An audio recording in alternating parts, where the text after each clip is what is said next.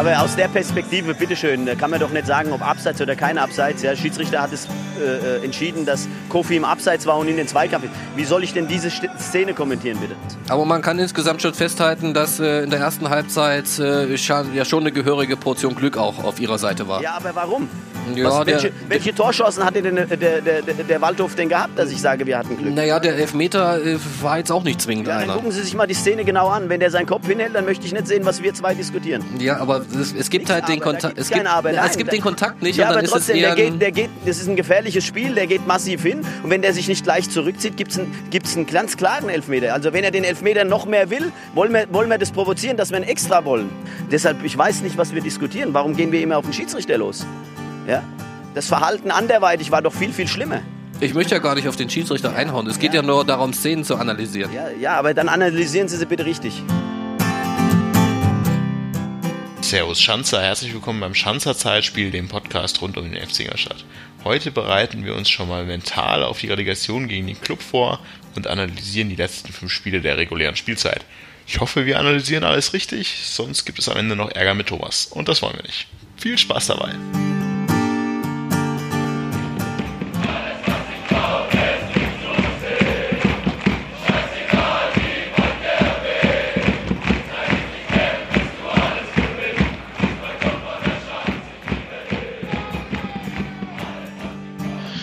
Schanzer, willkommen zum Schanzer Zeitspiel. Es bleibt uns nicht erspart. Wir müssen wieder in die Relegation.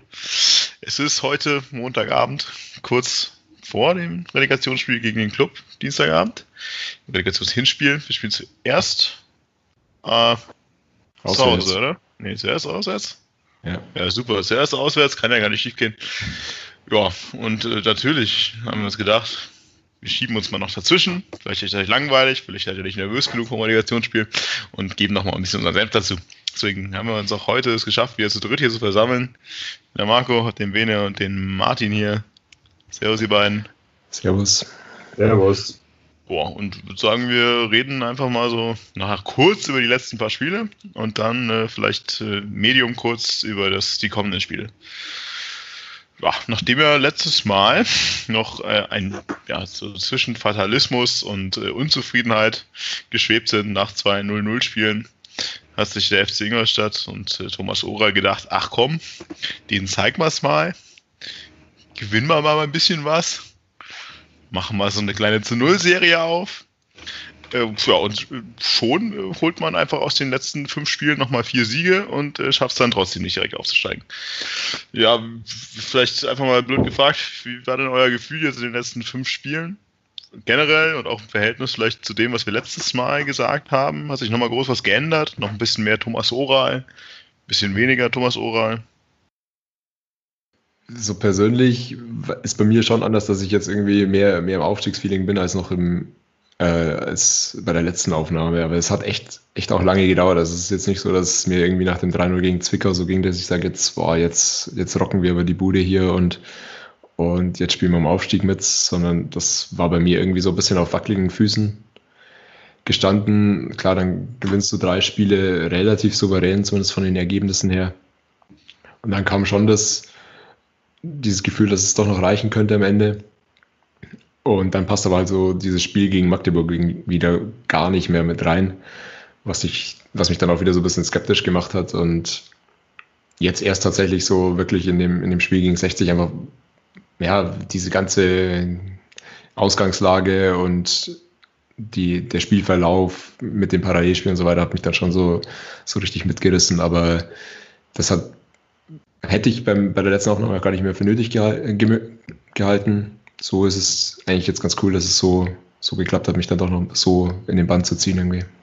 Ja, also geändert hat sich, hat sich doch einiges und dann auch doch wieder nicht. Also äh, gerade mir ist das äh, Zwickau-Spiel noch in guter Erinnerung, obwohl es jetzt schon äh, fünf Spiele wieder her ist, weil in der ersten Halbzeit ging es gefühlt nahtlos so weiter, wie es wir irgendwie analysiert haben. Und äh, dann war es aber in diesem Spiel der Fall, dass du halt wieder hinten kein Gegentor bekommen hast, auch durch, glaube ich, die ein oder andere sehr gute Parade von Knaller, beziehungsweise einmal auch das Retten auf der Linie. Und äh, du machst dann vorne deine Tore eiskalt und plötzlich steht es 3-0 und du hast souverän auswärts gewonnen. und äh, hast dann irgendwie gefühlt so die gute Stimmung und den Flow mitgenommen und äh, vielleicht auch die Sicherheit, hinten keine Gegentore zu bekommen und das auch in die, in die nächsten Spiele. Und da, da lief dann sicher die ein oder andere Situation immer wieder für dich, Stichwort Waldhof. Und äh, dann, wo man, äh, wo man dachte, okay, also ich, ich, kann mich noch an unseren Chatverlauf erinnern, im Spiel gegen Magdeburg irgendwie nur noch ein Tor und du hättest den Aufstieg selber in der Hand. Dann, dann hast du halt irgendwie zum ersten Mal so das, das, das Glück nicht mehr so auf deiner Seite, beziehungsweise läuft auch mal eine Sache gegen dich und du kriegst halt irgendwie ein Gegentor, das, das äh, abgefälscht ist und sehr, sehr dumm fällt, weil bei diesem Spiel musst du schon sagen, du hattest irgendwie nicht das Gefühl, dass der FC unbedingt ein Tor schießt, aber auch hinten keins bekommt. So. Und dann äh, spiegelt sich das wiederum in einem äh, dramatischen Finale am letzten Spieltag. Um das da vielleicht mal äh, long story short zusammenzufassen. Ja, super, jetzt haben wir alle fünf Spiele analysiert. Würde ich sagen, gehen wir zu den. Na, Spaß. ähm, ja, ja, danke für deine ausführliche Einschätzung. Ich, ich habe hab jetzt immer noch nicht ganz kapiert, was jetzt anders ist als vorher, aber. Ja, also du, du, du gewinnst souverän deine Spiele, zumindest von den Ergebnissen her.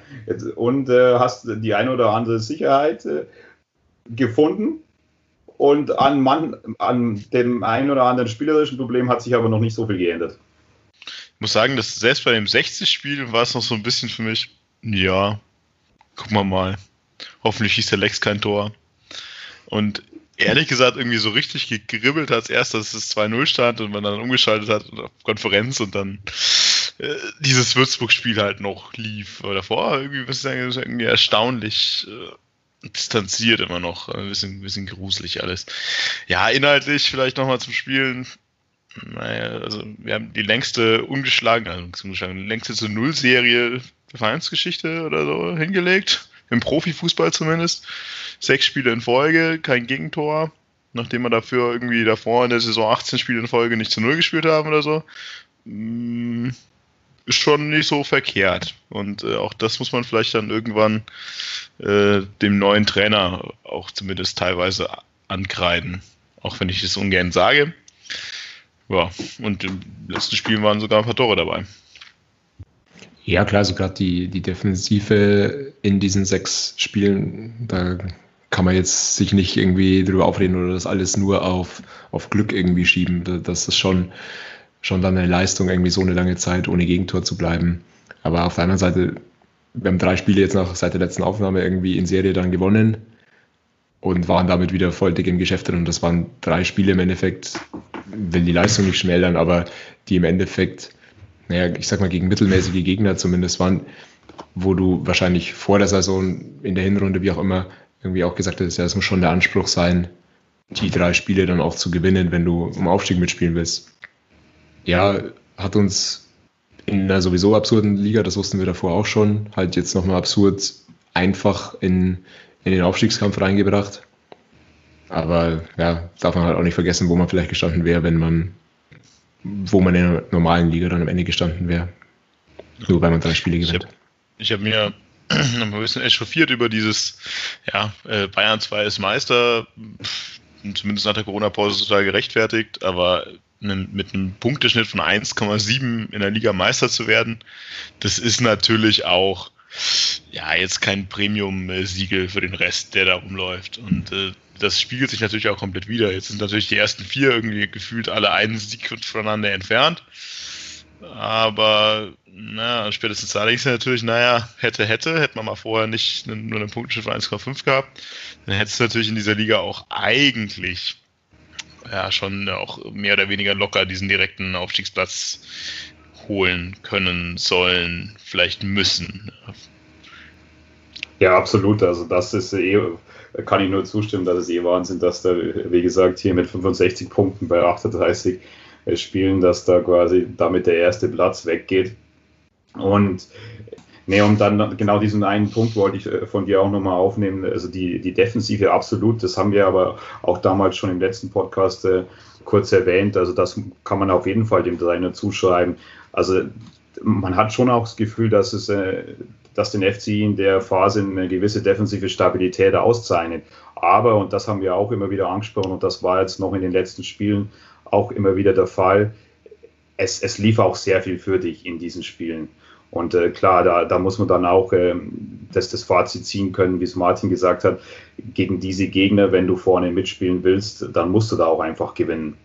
Und da war das dann nicht so souverän in jedem Spiel, wie man sich äh, erhofft hat, beziehungsweise auch, wie es die Ergebnisse ausdrücken. Das muss man dann schon immer noch sehen, auch gerade wenn man dann jetzt äh, äh vielleicht dann später auch noch den Ausblick auf die zwei Spiele jetzt gegen den Club wagt. Ja, ich meine, also Conclusio ist ja schon auch so ein bisschen, dass du einfach, wenn du dann in dieser Liga Einladungen vom Gegner irgendwie kriegst, die Chancen, die, der dir irgendwie vielleicht auch so ein bisschen präsentiert, ausnutzt, halbwegs gut stehst, vielleicht noch ein bisschen irgendwie Glück hast mit, was gegnerische Chancen oder vielleicht Schiedsrichterentscheidungen angeht, dann bringt dich das schon sehr, sehr weit nach vorne. Und das haben wir in, gerade in diesen drei Spielen sehr gut ähm, ja, ausgenutzt, sage ich mal. Und dann steht am Ende auf dem Papier halt auch ein, ein sehr souveräner Sieg jeweils, der vielleicht gar nicht so souverän war. Als mir, mir Zwickau irgendwie anschaut, waren wir jetzt in der ersten Halbzeit sicherlich nicht die bessere Mannschaft. Ähm, auch, auch Meppen hatte einige Chancen ähm, und hat, hat uns halt dann irgendwie ein oder zwei aufgelegt. Ja, Mannheim müssen wir, glaube ich, gar nicht drüber reden, dass es auch anders hätte im Spielverlauf laufen können. Aber das ist halt immer das, wenn du kein Gegentor kriegst, wenn du eben nicht wie, wie in den Spielen nach der Corona-Pause irgendwie immer früh in Rückstand gehst, dann, dann spielt es sich auch eben leichter. Ja. ja, und vor allem, was wir ja äh, auch schon immer wieder angesprochen haben in dieser Saison, du hast dann auch einfach vorne drin äh, den ein oder anderen äh, individuellen Top-Spieler, der halt an dem guten Tag auch einfach ein Spiel für die ganze Mannschaft entscheiden kann. Und gerade, weil wir es ja auch im letzten Podcast darüber gesprochen haben, Maxi Beister, dann, dann hast du halt so, so ein Spiel wie in Zwickau oder so ein äh, absolutes Traumtor wie gegen 60, wo dann halt einfach auch diese individuelle Qualität vorhanden ist. Und gepaart mit deiner defensiven Stabilität absolut. Das reicht dann auch aus, um es mal vielleicht flapsig zu sagen, um in diese Liga Spiele zu gewinnen und einen guten Punkteschnitt zu haben. Ja, definitiv. Also, wie du sagst, also Maxi Beister ist durchaus so eine Personalie, was ich fast sagen muss. Also, die letzten fünf Spiele war schon, also war schon eine der herausragenden Figuren, zumindest für mich. Also wirklich kaum wiederzuerkennen. Wirklich absoluten Willen auf dem Platz zumindest gezeigt. Natürlich auch nicht alles funktioniert, aber der könnte auch einer der Schlüsselspieler doch irgendwie für so eine Relegation werden, was halt auch so offensive Qualität angeht. Aber vielleicht doch äh, mal auf dieses eine Schlüsselspiel nochmal einzugehen. Also dieses Spiel gegen Mannheim war natürlich trotzdem auch irgendwie ziemlich wichtiges, weil damals ging es ja quasi darum, naja, wer das Spiel gewinnt, der ist auf jeden Fall wieder oben mitten im Geschäft und wer das Spiel halt verliert, der sieht erstmal ein bisschen blöd aus. Und dann spielst du gegen Mannheim definitiv gut. Also ich glaube, jeder hat irgendwie dieses ominöse Interview von äh, Thomas Oral nach dem Spiel ge gehört. Also muss man ja nicht alles unterschreiben, was da so gesagt wurde, aber was man auf jeden Fall unterschreiben kann, denke ich, ist, dass wir definitiv die bessere Mannschaft waren und äh, die wesentlich bessere Mannschaft. Aber andererseits, wenn du halt 1-0 in Rückstand gehst äh, und 1 also 0 zu 1 in die Halbzeit gehst, statt 1 zu 0, dann hilft dir das alles nicht. Dann äh, musst du es trotzdem irgendwie wieder drehen. Und äh, naja, neben der Tatsache, dass wir halt da also mehr oder weniger halt einen Sieg gegen den direkten Konkurrenten geschenkt bekommen haben, ist halt in dem Spiel auch äh, Buntic ausgefallen. Also vielleicht nochmal einzuordnen, äh, wen aus der gegen Zwickau spielte noch Buntic äh, und danach irgendwann Knaller. Ähm, ja, Buntic raus und man dachte sich schon so, oh, oh, oh, oh, oh, oh, oh, oh, oh, Knaller, spielt er überhaupt noch Fußball? Und muss aber ehrlich gesagt sagen, ich weiß nicht, wie euer Gefühl ist, aber Qualitätsverlust war es nicht in den nächsten Spielen. Nee, absolut nicht. Also mega Respekt. Also da, da waren auch Reflexe dabei, die man, die ich ihm jetzt einfach so so von der Bank weg nicht, nicht zugetraut hätte, ohne jetzt irgendwie zu sagen, ähm, dass er irgendwie ein schlechter oder schlechter Torwart wäre irgendwie. Aber ja, das musst du schon erstmal schaffen, irgendwie die ganze Saison im Endeffekt nur auf der Bank zu sitzen, Nummer zwei zu sein, vielleicht auch nicht wirklich dann damit zu rechnen, nochmal irgendwie reingeworfen zu werden und dann so, so Leistung zu zeigen, ist schon richtig stark. Finde es trotzdem ein bisschen schade, dass er jetzt nicht, äh, nicht in der Relegation dann wieder auf Buntisch zurückwechselt, aber so persönliches Ding, also eh, sportlich schon verständlich wahrscheinlich. Also ich kann das nur unterschreiben. Also für mich ist äh, neben Maxi Beister Marco Knaller der Gewinner der letzten fünf Spiele. Also weil, wie ihr es auch schon erwähnt habt, man hat nicht damit gerechnet, dass, dass der in dieser Phase nochmal wichtig wird, äh, beziehungsweise dass, dass der überhaupt drankommt, weil mit dem Torwartwechsel rechnet man ja dann auch nicht. Äh, und gerade, gerade das dann auch, auch wenn du es vielleicht nicht so gern siehst, Martin, aber gerade dadurch, dass er Thomas Oral am Knaller dann auch festhält in dieser Situation, das, das sagt ja eigentlich schon dann alles aus. Und für mich waren da auch also in zwei, drei Situationen sehr, sehr gute Reflexe dabei, die die Mannschaft wirklich auch dann in dieser Phase auch gerettet haben. Ja, absolut. Also ich hätte sie wirklich auch nicht zugetraut, muss ich sagen. Also ich meine, ich fand ihn immer nicht schlecht, aber vor allem diese, diese Monster-Reflexe, die er da irgendwie ausgepackt hat, das hatte ich irgendwie das Gefühl, als er früher bei uns gespielt hat, war immer war schon solide, aber da waren wir schon ein paar rausgeholt und dann, okay. Äh, vielen lieben Dank, wo kann ich die Grußkarte hinschicken? Aber wenn wir jetzt schon über Beistrang reden, das sind ja nicht die einzigen personellen Änderungen irgendwie jetzt der letzten Spiele, weil es hat sich ja doch nochmal irgendwie personell schon was getan. Wenn ich mir jetzt einfach mal hier so anschaue, wir haben letztes Mal noch drüber geredet, äh, Bilbia spielt quasi Stamm durch. Ähm, das hat sich geändert. Bilbia ist jetzt eigentlich nur noch auf der Bank in den letzten Spielen. Auch Ayensa ist äh, aus ja, äh, unerwarteterweise, also er war ja nicht mehr so gut in den letzten Spielen, aber ich hätte nicht gedacht, dass es das passiert. Außer Stammelf raus. Und dafür haben wir jetzt dann eben Beister, Kaya und Elva. Und es funktioniert jetzt nicht so, ja, nicht so phänomenal, wie man sich das immer erst vorstellt, aber es am Ende des Tages auf dem Papier sieht das ja immer alles ganz gut aus gerade liegt es nochmal an den personalen Änderungen? Also es sind jetzt irgendwie, ist Ayensa runter, was, was jetzt irgendwas gravierend ändert? Oder sind es einfach nur Spieler, die die Mannschaft gewinnt? Ich hoffe, ihr, also ich hatte gehofft, dass ihr mir das erklären könnt, was, was genau der Grund ist, warum, warum Oral Kaya Ayensa vorzieht. Muss ja dann eigentlich im Endeffekt so ein bisschen einfach die, die Harmonie, also die Ergänzung, sage ich mal, im Sturm irgendwie sein, dass er der Meinung ist, äh, dass, dass Kutschke besser mit Mekaya zusammen äh, harmoniert. Denke ich mal, vielleicht auch ein Stück weit, vielleicht, ähm, weiß ich nicht, die, die Aggressivität und äh, Arbeit gegen den Ball, die, die Kaya vielleicht mitbringt. Das sind so, so Punkte, aber ja, also freut mich natürlich für, für Fatih auf jeden Fall, dass er jetzt doch nochmal seinen Stammplatz irgendwie gefunden hat. Also ich könnte mir von außen sehr gut vorstellen, dass es wirklich einfach nur in Anführungszeichen einfach nur daran liegt, dass äh, Eckhard Ayensa die, die Spiele davor einfach glücklos agiert hat und dass, dass, dass man dann halt gesagt hat, also wenn Kaya reinkam, beziehungsweise er muss anscheinend natürlich dann auch gut trainiert haben, dann ähm, hat es ein bisschen für Akzente vorne gesorgt und dann glaube ich, äh, dass, dass es da dann auch einfach äh, mal so einen Wechsel auch geben kann. Also ich meine, das, das sieht man ja dann auch äh, teilweise so in so Phasen in der ersten Liga oder so, also wo es ja auch, wenn man jetzt äh, vielleicht einmal die Bogen spannt zu Rashica in Bremen oder so, da, da der hat ja auch die, die, die ganze Rückrunde keine, keine gute Runde äh, gespielt und dann überlegt man schon mal, äh, wann ist dann der Zeitpunkt äh, gekommen, so einen Spieler dann zu ersetzen, auch wenn man weiß, von seinem Potenzial muss der eigentlich Stamm spielen. Ja, also sehe von beidem was. Also ich finde auch, dass der Jenser einfach nicht so unglaublich äh, überzeugt hat und dann vielleicht eher in dieser Joker-Rolle doch nochmal mehr Durchschlagskraft hatte in den letzten Spielen als in den 90-Minuten-Spielen. Andererseits sehe ich es aber auch so, dass Geier definitiv mehr nach hinten arbeitet noch und noch ein bisschen stärker irgendwie sich auch in Defensive einbindet, als es jetzt Allende in der Regel tut. Wobei ich halt auf der anderen Seite halt auch sagen muss, also so richtig über überzeugt hat mich jetzt Kaya in den Spielen nicht. Also es ist schon in Ordnung gewesen, hat so ein bisschen was von den Babya-Spielen, also gearbeitet, gemacht, getan, aber jetzt auch nicht so, dass du sagst, wow. Also, ja, aber hat auch ein paar Torbeteiligungen gehabt, oder? Also.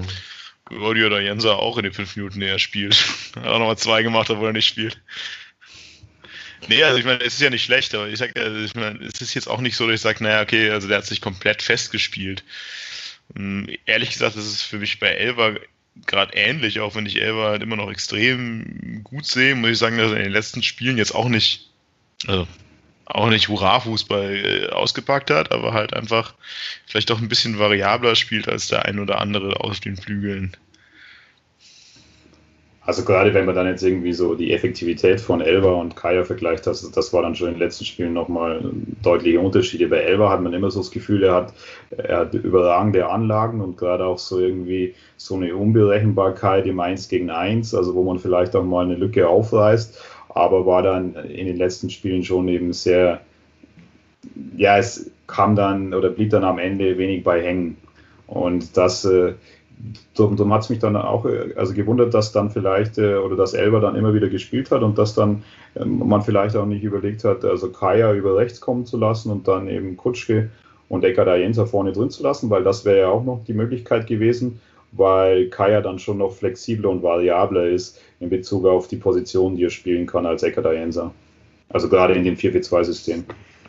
Ich glaube, ab einem gewissen Punkt war es dann auch einfach irgendwie wieder so Never Change a Winning Team, irgendwie so, was natürlich, klar, bei der Belastung jetzt in den englischen Wochen, aber gefühlt war es dann schon so, dass, dass er irgendwie diesen, diese einge, dieses eingespielte Erfolgsteam dann nicht mehr so stark verändern wollte, was ja auch total legitim ist. Also es kommt ja jetzt auch nicht mehr so in der Phase dann auch nicht mehr so drauf an, dass du jetzt nochmal irgendwie Sachen ausprobierst oder dann nochmal irgendwie den neuen Akzent unbedingt setzen muss, sondern wenn es läuft, dann auch nicht mehr so stark hinterfragen muss, warum es jetzt genau läuft, glaube ich. Ja, im Großen und Ganzen schon, aber ich finde, wenn man gegen Magdeburg spielt, dann halt Ananu plötzlich. Also, ich weiß jetzt auch nicht, also das ist jetzt auch eher ein, ein Wechsel, denn ich denke, okay, wenn ich meine Ausstellung nicht wechsle, weil ich sage, es läuft einfach, dann finde ich den Move schon ein bisschen stärkeren Eingriff als manches anderes. Äh, wenn, ja, das war da, Beiß, da war Beißer gesperrt, oder? War gesperrt, ja. Das stimmt schon, aber ich meine, irgendwie. Pff, ja, aber auch um sehr. auf Magdeburg dann zu kommen, irgendwie, das, das habe ich nicht verstanden, wenn ich es jetzt noch richtig im Kopf hatte, da steht jetzt zur Halbzeit 0-0 und dann wird aber ähm, Antonic ausgewechselt, oder, zur Halbzeit, äh, um, um Ayensa zu bringen, um halt dann irgendwie aber auf, auf drei, vier Positionen irgendwie umzustellen dadurch. Ja, um Kaya auf rechts, Ananu nach rechts hinten, Pause in die Mitte und dann. Genau, und das, das hast du schon gemerkt. Also die, klar war das ganze Spiel nicht unbedingt toll und, und so weiter, aber in der zweiten Halbzeit hast du da schon nochmal irgendwie gemerkt, dass da eine gewisse Unordnung irgendwie dann drin war und das sehe ich schon auch ein bisschen in dem Wechsel begründet. Ja, ist vielleicht auch sogar ein bisschen unnötig, einfach beim 0-0 zur Halbzeit schon so so stark umzustellen. Aber ja, im Endeffekt ist es ja dann wieder so ein bisschen, was wäre, wenn. Ne? Wenn es klappt, ist alles super. Du kannst den Gegner genauso gut auch überraschen mit so einer Aktion, wenn alles plötzlich umgestellt ist und den am falschen Fuß erwischen. Hätte ja auch genauso gut passieren können. Ja, und dann ist es auch noch ein anderer Punkt. Du hast ja eigentlich äh, schon davon ausgehen müssen, dass du eigentlich in diesem Spiel auch einen Sieg brauchst oder zumindest äh, punkten musst, um dann noch äh, für den letzten Spieltag in, in Schlagdistanz zu sein. Und da hätte ich mir oder konnte könnte ich mir vorstellen, dass vielleicht eine Überlegung war, dass äh, Ananu einfach äh, offensiv dynamischer ist und dass ich den dann äh, von, von hinten haben will. Aber äh, ich kann euch oder ich kann euch zustimmen, also da, dadurch kamen dann schon drei oder vier Wechsel zustande und wäre interessant zu wissen, was genau die Gedankenüberlegung war, weil gerade Antonic ja auch einfach äh, eigentlich immer gesetzt war und wie ein, wie ein Pfeiler hinten drin auch äh, gewirkt hat. Ja, also gerade dann halt an der Innenverteidigung irgendwie rum zum Aufstellen, gerade wenn es ja eigentlich nicht, nicht notwendig ist ähm, bei der Innenverteidigung, die davor sechs Spiele kein Gegentor kassiert hat. Kam ein bisschen komisch rüber, finde ich. Also äh, alle Punkte, die ihr sagt, klar natürlich, Ayensa einwechseln sowieso immer eine, eine relativ gute Idee. Auch Ananu als offensiveren Außenverteidiger ähm, auf dem Platz zu halten, alles, alles, äh, alles verständlich. Aber mir ist es halt aufgefallen, dass es ähm, naja, vielleicht ein Punkt war, warum wir dann am Ende doch die zwei Gegentore kassiert haben. Wobei es vielleicht auch ein bisschen leicht gedacht ist. Das gebe ich ja, auch zu. Also das ist so da ist vieles dann irgendwann schief gegangen. Es war irgendwie auf jeden Fall das schlechteste Spiel. Das schlechteste Spiel wahrscheinlich auch nicht, das ging Zickau auch nicht so geil. Aber es war halt eins der schwächereren Spiele. Und vor allem hast du eigentlich gegen Magdeburg, Magdeburg ja auch noch einen vor der Brust. Klar, die mussten irgendwo noch, aber jetzt so richtig gut drauf waren sie jetzt ja auch nicht. Da hätte man eigentlich schon sich irgendwie mehr ausgemalt, vor allem weil der weiß, in welch was für einer Position du plötzlich wieder bist und du eigentlich mit einem Sieg schon äh, so viel schon fast fertig machen kannst da oben. Aber vielleicht äh, ist das eine Woche Wortmeldung wieder. Ja, das schon, das schon. Nee, ich wollte einfach nur mal kurz äh, auch sagen, also für mich hat dann Magdeburg auch, auch wieder so vor Augen geführt, äh, wie es dann eben auch nicht laufen kann. Also dass, dass du eben gerade offensiv dann auch ja schon relativ einfallslos in dem Spiel warst. Und das hat ja auch Thomas Oral dann in, in dem Interview danach also gesagt, dass absolut die offensive Durchschlagskraft gefehlt hat. Und das hat dir dann schon wieder das, das vor Augen äh, geführt, dass, dass es eben auch schnell anders laufen kann. Also dass es nicht Gott gegeben ist, äh, dass man jetzt jedes Spiel mit, mit 2 oder 3-0 gewinnt, weil man irgendwann schon vorne eine Chance bekommt und die dann nutzt. Ja, das ist, ist meine, wahrscheinlich kriegst du in jedem Spiel in dieser Liga eigentlich immer Chancen, wenn du sie auch nur irgendwie versuchst zu erzwingen. Aber in dem Spiel war es halt dann quasi andersrum. Da hat halt der Gegner mal drauf gehalten und dann geht er abgefälscht rein und dann ja, läufst du halt einfach mal falsch rum hinterher. Und am Ende verschießt du noch einen Elfmeter. Das ist dann der, den der Kutschke nicht verschießt in der Relegation. Das ist auch schon ganz gut. Aber vielleicht dann viel wichtiger mal zum letzten Spiel jetzt gegen 60, was ja dann unerwarteter, unerhoffterweise plötzlich dann auch nochmal so ein Showdown-Spiel war, nachdem er 60 äh, eigentlich sich auch schon mal abgemeldet hatte aus dem Aufstiegsrennen und sich dann mit den letzten Spielen inklusive dem Sieg gegen Haching nochmal zurückgemeldet hat, zumindest mal um den DFB-Pokalplatz zu spielen. Deswegen war das letzte Spiel dann wieder ein bisschen, ja, ein bisschen mehr Brisanz und mehr Spannung, als es eigentlich hätte sein müssen. Wie fandet ihr das Spiel generell? Von uns, von 60, overall? Das fand ich sehr reif. Also, das fand ich von der Spielanlage her souverän und dann auch am Ende verdient. Und für das, dass es sich mir eigentlich, ja, weiß nicht, seit, seit dem Hinspiel oder mindestens auch Anfang der, der Rückrunde irgendwie schon vor diesem letzten Spiel gegen 60 gegraut hat, ähm, einfach weil ich, weil ich 60 auch als sehr, sehr reife Mannschaft eigentlich erlebt habe, ähm, war es dann doch relativ souverän, wie wir das runtergespielt haben. Da gab auch so eine kleine Schwächephase dann Ende der ersten Halbzeit, wo du auch gerne in den Rückstand gehen kannst, aber das ist dann auch zumindest eine gewisse Klasse da, dann ja, das, das 0 zu 0 zu halten ich muss sagen, ich fand es auch erstaunlich solide irgendwie. Ich habe irgendwie das Gefühl gehabt, also dafür, dass es um so viel geht, hatte ich kaum Nervosität irgendwie zu spüren. Ich muss sagen, es war fast eines der, ja, der besten Spiele irgendwie unter Oral. Allein wie Owuso sich da irgendwie vorne totgerannt hat und wahrscheinlich irgendwann einfach gedacht hat, kann der scheiß Spiel mal abpfeifen, weil ist die Saison vorbei war das schon alles ordentlich. Natürlich kann das auch kippen zwischendrin. Wenn da das Lattending reingeht von 60, dann steht man wieder ganz anders. Natürlich, wenn das Lattending von Beister vorher reingeht, ist auch wieder was anderes.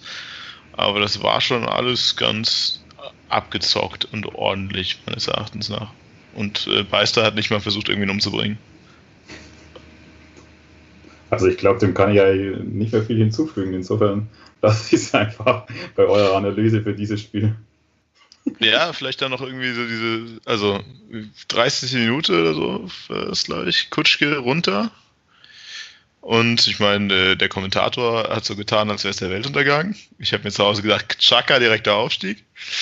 Ähm, wie hat es euch gefallen ohne Kutschke?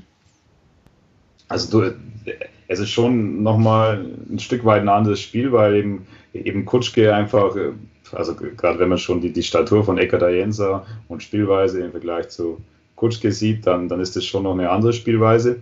Hm, weil, weil Kutschke natürlich einfach ein guter Wandspieler vorne drin ist, der, mit dem du eben noch, noch ein Stück mehr auf die langen Bälle gehen kannst und dann versuchen, diese, diese Ablagen zu nutzen, um dann erfolgreich zu sein. Und dadurch ändert sich natürlich die Statik im Spiel schon ein wenig, aber äh, wie wir auch ja schon vorher also gesagt haben, du musst halt dann die Anpassung vornehmen oder du musst dann dich halt in dem Sinne ein Stück weit ändern, weil Ecker Daenza, das ist eh schon der Luxus äh, schlechthin, dass du sagst, äh, also du bringst den von der Bank. ja, im Grunde, also es ist jetzt auch kein Feuerwerk ausgebrochen. Ich fand, es war immer noch sehr, einfach danach immer noch sehr, sehr schön runtergespielt, sehr souverän runtergespielt. Äh, ich finde halt genau in dem Spiel gegen 60 fand ich ehrlich gesagt, dass es schon auch gut war mit Ayensa statt Kutschke. Für die Relegationsspiele, muss ich ehrlich gesagt sagen, ist, glaube ich, so also sehr ich auch Kutschke immer noch nicht komplett, mich komplett überzeugt hat, denke ich, schon wichtig, so einen zu haben, der halt irgendwie dann 90 Minuten halt den Ellbogen nochmal auspackt und äh, auch äh, seine 10, 12 Kilometer als Neuner trotzdem irgendwie auspackt und hinten und vorne rennt wie ein Irrer. Deswegen, ich glaube, für das 60-Spiel war das genau das Richtige, was passieren konnte. Für die Nürnberg-Spiele bin ich ehrlich gesagt doch froh, dass er sich fit gemeldet hat. Ja, allein, allein als Typ. Allein als Typ, glaube ich, ist er für die Relegationsspiele schon wichtig. Dazu kommt bei ihm halt schon nochmal eine, eine zusätzliche Spurmotivation dann auch gegen Nürnberg, glaube ich. Aber also ich würde fast sagen, dass wir auch gegen 60 mit ihm ähm, ähnlich gewonnen hätten. Also für mich hat sich da in dem Spiel gar nicht so viel geändert. Also es hat sich jetzt auch die letzten Spiele eher so wieder ein bisschen in die Richtung orientiert, dass wir nicht mehr nur diese langen Ablagen dann auf ihn spielen. Kommt mir zumindest so vor ja, deswegen, ich sehe es auch wie du, Kutschke für das Spiel gegen Nürnberg zu haben, ist sicherlich nicht schlecht. Also absolut, also, das, also wenn, wenn Kutschke ausfallen wäre, würde für das Spiel äh, oder für die beiden Relegationsspiele, dann wäre das schon für mich ein deutlicher Verlust, äh, weil die Punkte habt ihr genau alle angesprochen. Zum einen als Typ, vielleicht auch so in gewisser Weise als Motivator, äh, dann eben der immer diese Intensität ins Spiel bringt und diese Körperlichkeit und dann natürlich einfach auch schon die Option zu haben, dass du mal einen langen Ball dann äh, vorne auf ihn schlagen kannst. Das ist ja auch schon äh, relativ viel Werte in, in einem engen Spiel, wo du weißt, äh, hier beide Mannschaften werden wahrscheinlich nicht vollkommen aufmachen. Yes. Ja, sobald du, also sobald du Underdog bist, bist du, glaube ich, ganz froh über ihn und äh, weniger, also das das, was ich sonst gerne sehe mit äh, Eva, Kaya, äh, Ayensa, mal so ein bisschen Party vorne auspacken. Ich glaube, da kommen wir gegen Nürnberg auch nicht zu. Ja. Äh, in dem Sinne wollen wir mal Richtung äh, Nürnberg schauen. Also vielleicht irgendwie nochmal abschließend, weil wir vorhin schon mal angesprochen haben, wir waren bis zur ungefähr 93. Minute des Spiels in Würzburg ja schon direkt aufgestiegen. War eine ganz interessante äh, Geschichte. Wenn Würzburg zwei gemacht hätte, wären sie Meister geworden. Wenn sie eins machen, steigen sie direkt auf. Wenn sie keins machen, gehen sie in die Relegation. Eine sehr interessante Konstellation. Und dummerweise kriegst du dann halt irgendwie in der 93. Minute so einen leicht unnötigen, leicht beschissenen, aber regeltechnisch vertretbaren Elfmeter für Würzburg. Und äh, ja, wir müssen uns halt am Ende des Tages mit der Relegation begnügen. Jetzt die Frage nach dem Gegner. Also ich glaube ehrlich gesagt, für Nürnberg gäbe es auch Witzigeres als das Los. Aber ich glaube auch für uns gäbe es Witzigeres als das Los. Gegen äh, Meinungen? Nö. Nee. Zustimmendes. Ja, wunderschön. Ja, ich also, nicht, wollen wir es irgendwie so ein bisschen aufdrüsseln, für, für wen was spricht? Äh, ja, für uns spricht Kutschke. Gut, dann für was spricht alles andere spricht für Nürnberg oder? Nee, für Nürnberg spricht gar nichts. Also nee, ich muss halt sagen, ich muss halt sagen, dass ich die zweite Liga diese Saison sehr, sehr wenig verfolgt habe und nur immer die Ergebnisse dann auch so am Ende von Nürnberg mitbekommen habe. Also zum einen der 6-0-Sieg, dann die 6-0-Niederlage gegen Stuttgart und dass man schon mitbekommen hat, dass in dieser Mannschaft und in diesem Verein aktuell auch einiges nicht passt. Und deswegen, wenn du jetzt wirklich nochmal fragst, was spricht für Nürnberg, zum einen sind sie natürlich Zweitligist, darum sollten sie eigentlich per se vom Kader die bessere Mannschaft haben. Und zum anderen musst du natürlich sagen, dass so wie man das jetzt äh, gelesen hat, beziehungsweise mitbekommen hat, dass dieser Trainerwechsel schon noch äh, wieder irgendwie in diesem ganzen Verein anscheinend so eine positive Energie freigesetzt hat. Und das ist natürlich auch sehr schwierig zu kalkulieren, was das jetzt für Auswirkungen auf das Relegationsspiel hat, aber kann das schon noch deutlich, deutlich beeinflussen, weil du musst ja sagen, meistens ist es dann so, der, der irgendwie 16. ist, beziehungsweise von der höheren Liga die Relegation spielt, der hat meistens eine sehr blöde Saison hinter sich und meistens auch äh, in den letzten Spielen wenig Punkte geholt. Dahingehend kommt äh, derjenige aus der unteren Liga und spielt vorne mit und hat meistens auch in den letzten Spielen einige Punkte geholt, beziehungsweise konnte Selbstvertrauen tanken. Und das kannst du natürlich schon noch mit so einem Trainerwechsel gegebenenfalls aufbrechen. Ja, also ohne da jetzt auch irgendwie bei Nürnberg zu tief drin zu sein, fühlt sich von außen schon so ein bisschen auch an wie unsere Abstiegssaison letztes Jahr. Also dieses mit ganz anderen Ansprüchen gestartet, von den Einzelspielern her, immer wenn du es dir anschaust, schon, schon richtig, richtig gute Spieler eigentlich dabei, aber gefühlt nie so eine tolle Stimmung, dazu irgendwie extrem heimschwach. Ähm, und ja, wie du sagst, also ich glaube auch, dass diese Trainerwechsel echt scheiße ist für uns. Also ich hätte sehr gern gegen, gegen Jens Keller in der, in der Relegation gespielt. Also gerade wenn ich dann irgendwie nach dem, nach dem letzten Spiel auch irgendwie so eine Aussage höre wie, ja, man, blöd, jetzt müssen wir da noch eine Ehrenrunde drehen. Also das hört sich für mich jetzt nicht so an, als, als wäre da wirklich komplett bewusst gewesen, was da eigentlich auf dem Spiel steht. Wohingegen dann irgendwie, wenn du Wiesinger und Mintal jetzt hörst, die irgendwie beide Club-Ikonen sind, ähm, die sich mit dem Verein voll identifizieren, die Werte kennen und auch in ihren Interviews voll sagen, was sie, also wie wichtig diese Relegation ist und dass da alles reingehauen werden muss, weil, der Verein halt dann auch ja, echt, echt am Abgrund steht. Also das ist sicherlich ein Effekt, den man da nicht, nicht unterschätzen darf und den ich äh, so ein bisschen mit Sorge zumindest sehe. Ach, die können schön mit voller Identifikation absteigen. Also ich muss sagen, ob Geller oder Wiesninger ist mir relativ egal, welchen von dem wir da ins Tränen, Tal der Tränen stoßen. Das ist schon vollkommen in Ordnung. Also ich war von Wiesinger irgendwie immer noch nichts, von dem her, äh, da habe ich mehr Angst vor Mintal, glaube ich.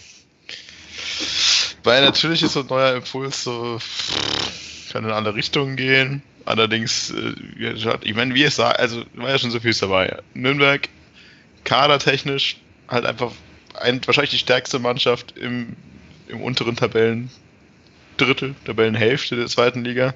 Auf dem Papier, genau wie bei uns, wenn du das auf dem Papier anschaust, definitiv mit Abstand die stärkste Mannschaft, die da irgendwie noch um den Relegationsplatz gespielt hat.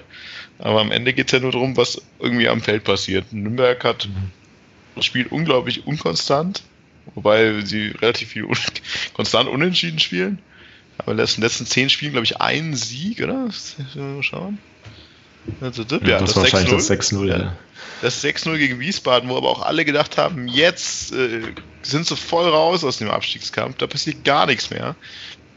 Weil du hast den direkten Konkurrenten halt quasi mal das Torverhältnis vernichtet. Und äh, am nächsten Spiel kriegst du halt nochmal sechs Stück zu Hause. Äh, pff, ja, kann man machen, muss man nicht.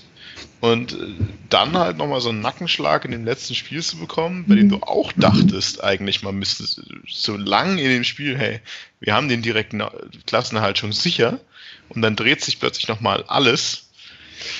Ja, äh, das muss halt auch erstmal verkraften, weil man, war das das vorletzte Spiel, bei dem der KSC nochmal das 0-3 gedreht hat? Ja, ja, also ich meine, dass da extrem viel für Nürnberg äh, jetzt zusammengelaufen ist, dass sie überhaupt in der Relegation stehen, ähm, negativ, das, das ist schon richtig. Aber dann hast du auf der anderen Seite halt auch eben einen Trainerwechsel, der irgendwie so eine gewisse Zäsur ist und ich glaube acht Tage Regenerationszeit, ähm, die halt schon nochmal was, was ausmachen, auch im Kopf, glaube ich. Also wenn die jetzt wie wir nur, nur zwei volle Tage Zeit gehabt hätten, dann wäre das, glaube ich, eine andere Hausnummer gewesen. Ja, aber so. da, da, da, da, da fragst du zehn Trainer und fünf sagen das, was du sagst, und die anderen fünf sagen, okay, aber wenn ich keine Zeit habe, um nachzudenken, und ich bin jetzt seit äh, zehn Spielen genau in diesem englischen Wochentrott, dann kann das mir halt auch genauso gut helfen, dass ich halt nicht jetzt gerade nochmal groß irgendwie da rumtue, sondern ich spiele jetzt einfach meine, vor allem meine Szene, die ich jetzt habe, ich spiele aus den letzten, keine Ahnung, aus den letzten sieben Spielen habe ich sechsmal zu null gespielt, sechs Stück gewonnen, äh, sechs Stück, fünf Stück gewonnen, kann ja genauso gut auch positiv auswirken, insofern du halt nicht schon komplett auf dem letzten Loch pfeifst. Ja, ja gut, jetzt hast du es halt umgedreht. Ich will auch gar nicht sagen, dass es für uns unbedingt ein Nachteil ist. Ich will nur sagen, dass es in der Situation für Nürnberg sicherlich ein Vorteil aber ist. Aber für Nürnberg ist ein Vorteil. Also ja, ja, genau, ist es kein Nachteil, aber für Nürnberg ist es ein Vorteil. Ja, das verstehe ich, das Prinzip. Nee, dass sie halt eine gewisse Zeit, also eine Woche oder was auch immer, ähm, zumindest Zeit hatten, aus ihrem Loch rauszukommen. Das ist dann natürlich auch, also dass diese Ungleichheit das zumindest unfair ist, wie auch immer sie, sie geartet ist. Äh, das macht halt für mich keinen Sinn, dass man jetzt die dritte Liga so wenig Zeit hat, egal ob das gut oder schlecht ist. Das ist halt einfach zumindest nicht vergleichbar. Und das sollte es ja eigentlich nicht sein. Eigentlich sollten ja beide zumindest gleiche Voraussetzungen haben. Ja, das ist doch so ein bisschen die perfekte Überleitung, um auf die Besonderheiten der Relegation in der Corona-Situation einzugehen, weil das äh, wollte ich auf jeden Fall auch nochmal ansprechen. Ja, es, es, ist wirklich so, weil die. Sehen Sie nun die Kategorie, Liga, die Besonderheiten der Relegation in der Corona-Zeit. Bitte! Mach jetzt ein Spin-off, ey. Absolut, hier. Sonder, Sonderedition. Also, nee, aber was man auf, um mal wieder auf die harten Fakten zu kommen, einer muss es ja machen, um auch diesen Punkt anzusprechen, die, dass das Pensum, was der Drittligist in dieser Situation hat, äh, also dass das immer, immer ähm, Samstag, Sonntag und dann Dienstag, Mittwoch, Spieltag, ist schon krass, auch über mehrere Wochen hinweg. Und äh, gerade was man ja auch dann noch sehen muss, äh, dass, dass Ingolstadt in der Zeit auch nicht groß gewechselt hat, dass es schon dieses absolute Stammgerüst gab und dann immer nur punktuell die Wechsel kamen. Und das wird dann schon für mich noch ein sehr, sehr wichtiger Aspekt sein, einfach äh, in der Relegation, also diese körperliche Fitness, weil ich befürchte schon, dass das dann irgendwie äh, sich noch negativ auswirken könnte. Und der andere Punkt, äh, den man, glaube ich, schon auch noch ansprechen muss, ist, dass eben klar in dieser Situation es keine Fans gibt und dass das natürlich äh, das vor allem also für Nürnberg die größere Rolle spielt, weil die, die, oder es ist ja bekannt, oder die Clubfans sind ja auch bekannt, das kann natürlich zum einen eine Bürde werden, kann aber auch einfach so eine Mannschaft nochmal komplett nach vorne putschen, gerade die sich vielleicht in der Situation, wo im, im Club eh schon eine Aufbruchsstimmung erzeugt worden ist, kann sowas noch ein zusätzlicher Aspekt sein. Insofern würde ich sagen, körperliche Fitness, Nachteil für Ingolstadt, beziehungsweise das Pensum in den letzten Wochen, dass es eine Relegation ohne Fans ist, würde ich sogar eher als Vorteil für Ingolstadt sehen. Also das mit dem ohne Fans, da möchte ich nur einhaken, dass glaube ich der, niemand so motiviert wäre, in diesen Verein in die dritte Liga zu schießen, wie Kutschke vor Nürnberger Publikum. Also ich glaube, das wäre schon ein guter Vorteil für uns. Aber ansonsten, wenn ich mir überdenke, was letztes Mal, als wir in Nürnberg gespielt haben, was ist das letzte Mal? Ich, äh, ich glaube, so hart hat sich der Kutschke noch nie feiern lassen wie für seine Bude. Also ich glaube, der findet das schon ganz geil, gehasst zu werden. Ja, aber du musst ja jetzt dann, also du sagst ja jetzt dann, dass quasi das Kutschke vor Nürnberger Fans spielt und er da nochmal deutlich, deutlich, deutlich mehr motiviert ist und das wiegt mehr als das Nürnberger Publikum, das die eigene Mannschaft nach vorne peitscht. Das yes. finde ich schon eine steile These. Yes. Mal kurz zurück, ich möchte noch ein bisschen, ich möchte noch ein bisschen äh, Öl verschütten. Also diese also Nürnberg hat acht Siege die Saison. Also ich sehe nicht, dass da noch einer dazu kommt das Jahr. Acht Siege, weißt du, selbst wir hatten letztes Jahr neun auf dem Relegationsplatz. Was ist, was ist acht Siege eigentlich? Also Wahnsinn. Weißt, ist es peinlich, dass wir so wenig Siege auf dem Relegationsplatz haben, aber dass die mit acht Siegen nicht direkt absteigen, ist auch eine Frechheit. Naja. Komm. Ja, aber also da kannst du auch direkt irgendwie einhaken. Ich glaube, drei Heimsiege davon nur. Also das ist auch so, ein, so ein Punkt, auf den ich auf jeden Fall gespannt bin. Auch wenn viele irgendwie sagen, ja, Hinspiel wird wahrscheinlich irgendwie abtasten und vielleicht 0-0 und so weiter. Aber also ich erwarte mir eigentlich gerade durch unsere Auswärtsstärke und Nürnbergs Heimschwäche eigentlich relativ viel vom Hinspiel sogar schon. Ja, es ist halt immer so die Frage, also dieses, ich habe mir auch wieder viel von dem Hinspiel Bremen gegen Heidenheim erwartet und jedes Mal denke ich mir, wie naiv kann man sein, sich von solchen Hinspielen irgendwas zu erwarten, außer 0-0. Und das ist von dem her, ich weiß es nicht, also kommt natürlich so ein bisschen darauf an, wie, auf wie viel Krawall die Trainer gebürstet sind. Aber ich meine, traditionell wäre es eigentlich eher ungewöhnlich, dass da wirklich viel passiert. War das unser Spiel letztes Jahr schon eher ungewöhnlich? Das Hinspiel, wie ist es ausgegangen? Ich weiß es gar nicht mehr. 2-1 auswärts, oder? Ja, ich, ich, ich weiß nur noch 2-0 und dann irgendwann hatten wir keine Lust mehr mitzuspielen.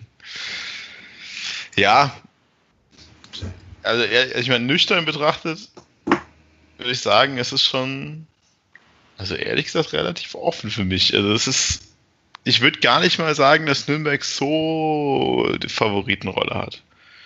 Also für mich ist es 50-50. Also wirklich ernst gemeint. Weil die, die Aspekte haben wir alle schon angesprochen.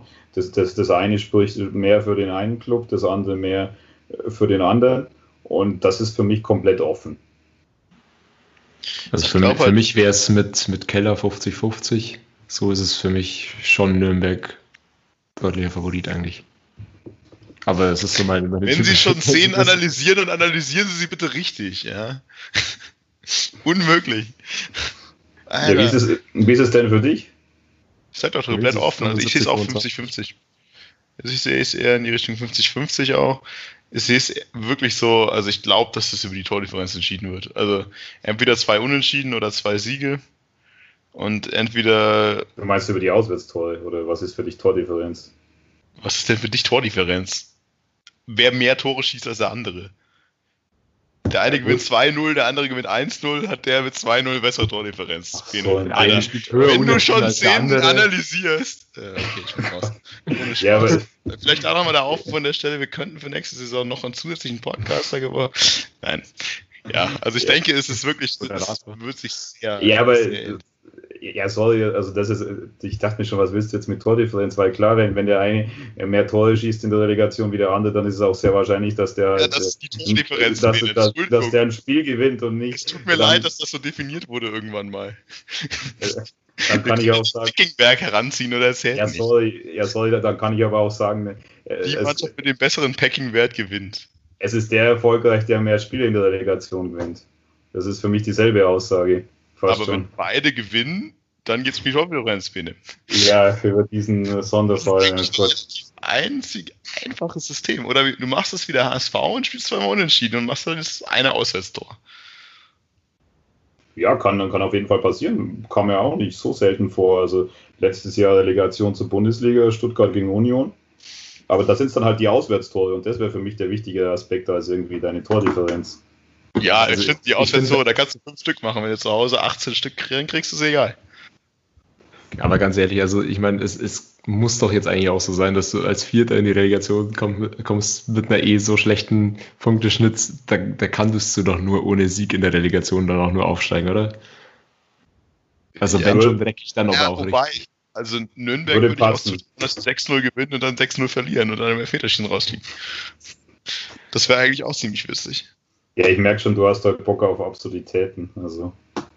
Nein, also ich muss sagen, ich bin inzwischen relativ positiv. Also ich, ich sehe das relativ ausgeglichen, aber ich glaube schon, dass das, dass das äh, sehr, sehr gute Voraussetzungen für uns sind. Also, aber da hatte ich schon mal ein schlechteres Gefühl in der Relegation. Aber wahrscheinlich einfach nur, weil wir theoretisch Underdog sind. Wenn du am Ende verlierst, sagst du, naja, okay, war ja klar, gegen den Club da konnte man ja auch nichts holen.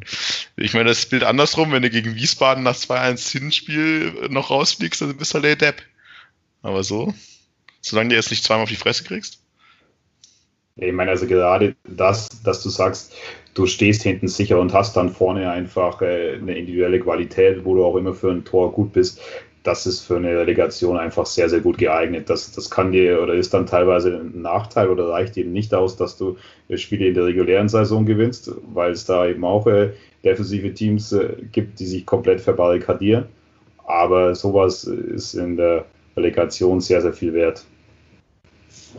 Aber vielleicht um nochmal den, den Punkt irgendwie aufzugreifen, den, den wir vorher gesprochen haben, mit ähm, wie die Stimmung in, in den Mannschaften ist. Also, dass für Nürnberg jetzt sehr viel in den letzten Wochen irgendwie nicht, nicht in die richtige Richtung gelaufen ist, ist, glaube ich, unbestritten.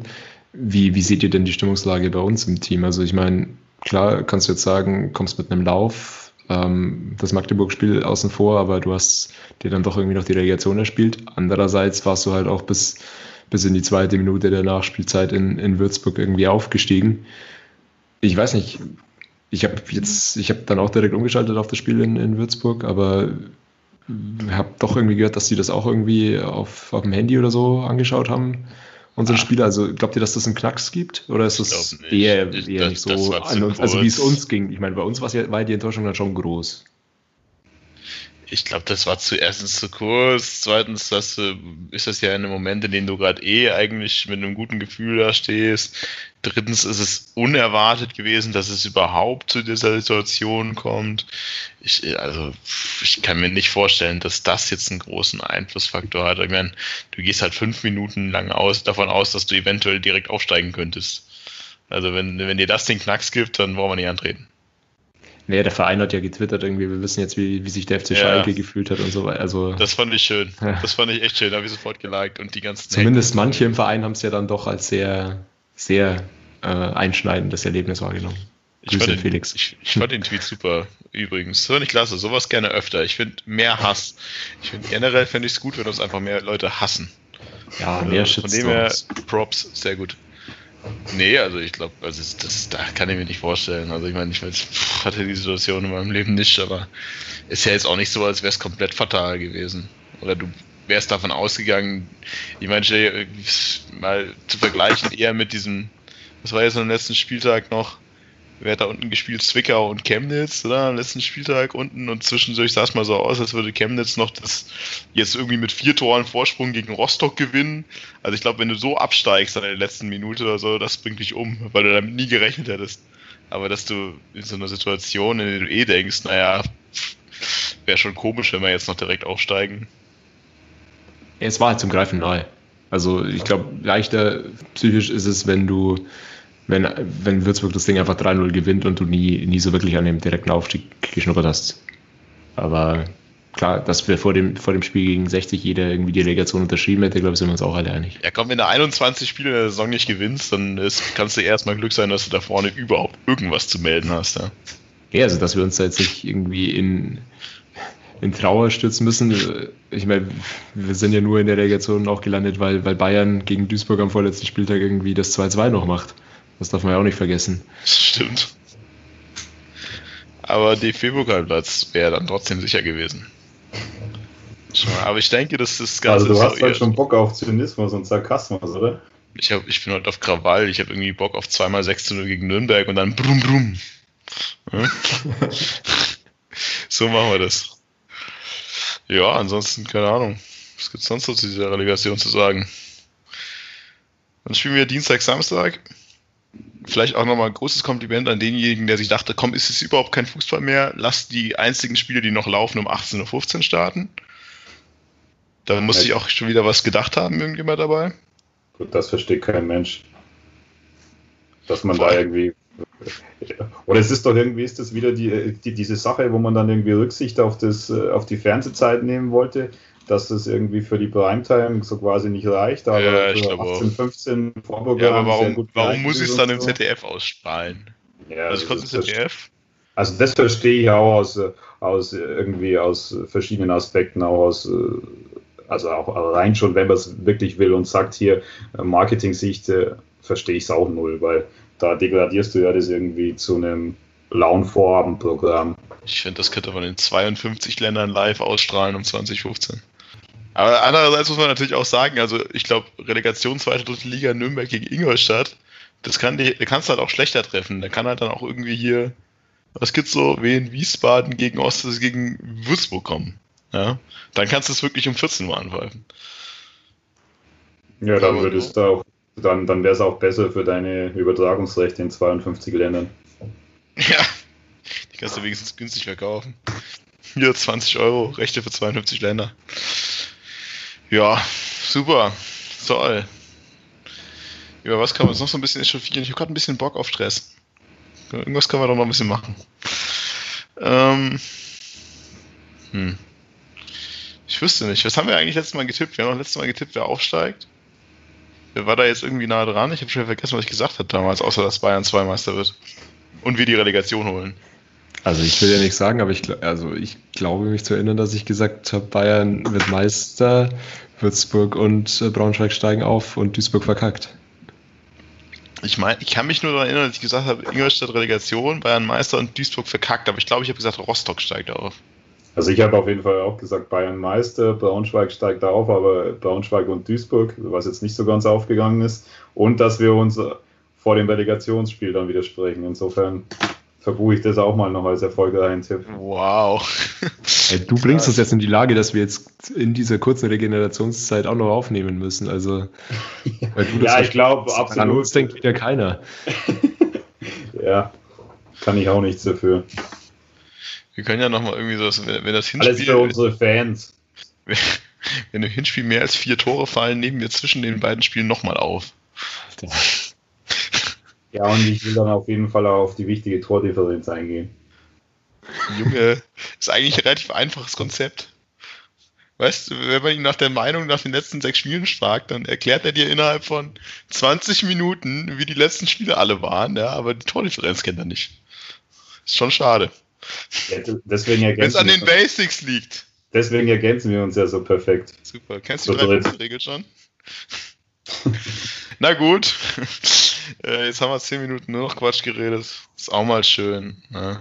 Also vielleicht, äh, also wenn es, ich denke, wenn das Hinspiel komplett eskalieren sollte, vielleicht hören wir uns nochmal zehn Minuten. Aber ich glaube eher, es eskaliert nicht und wir hören uns dann äh, nach dem furiosen zweiten Relegationssieg der Schanzer und wir reden glücklich darüber, was da so was passiert ist. Ansonsten, in diesem Sinn, nur das Beste für die Relegation und möge Kutschke Nürnberg ins Tal der Tränen befördern. Hoffentlich sind sie wieder dabei. Ich bin, ich bin da. Ich Danke. komme wieder. Danke. Bis Ja, dann. Ciao, Tschüss. ciao. Ja. Das war doch mal impulsiv auch in den Tönen, aber ist doch auch in Ordnung. Das ist halt das Schöne am Fußball. Da muss man halt auch mal diskutieren und da können die Meinungen ja durchaus auch mal auseinandergehen.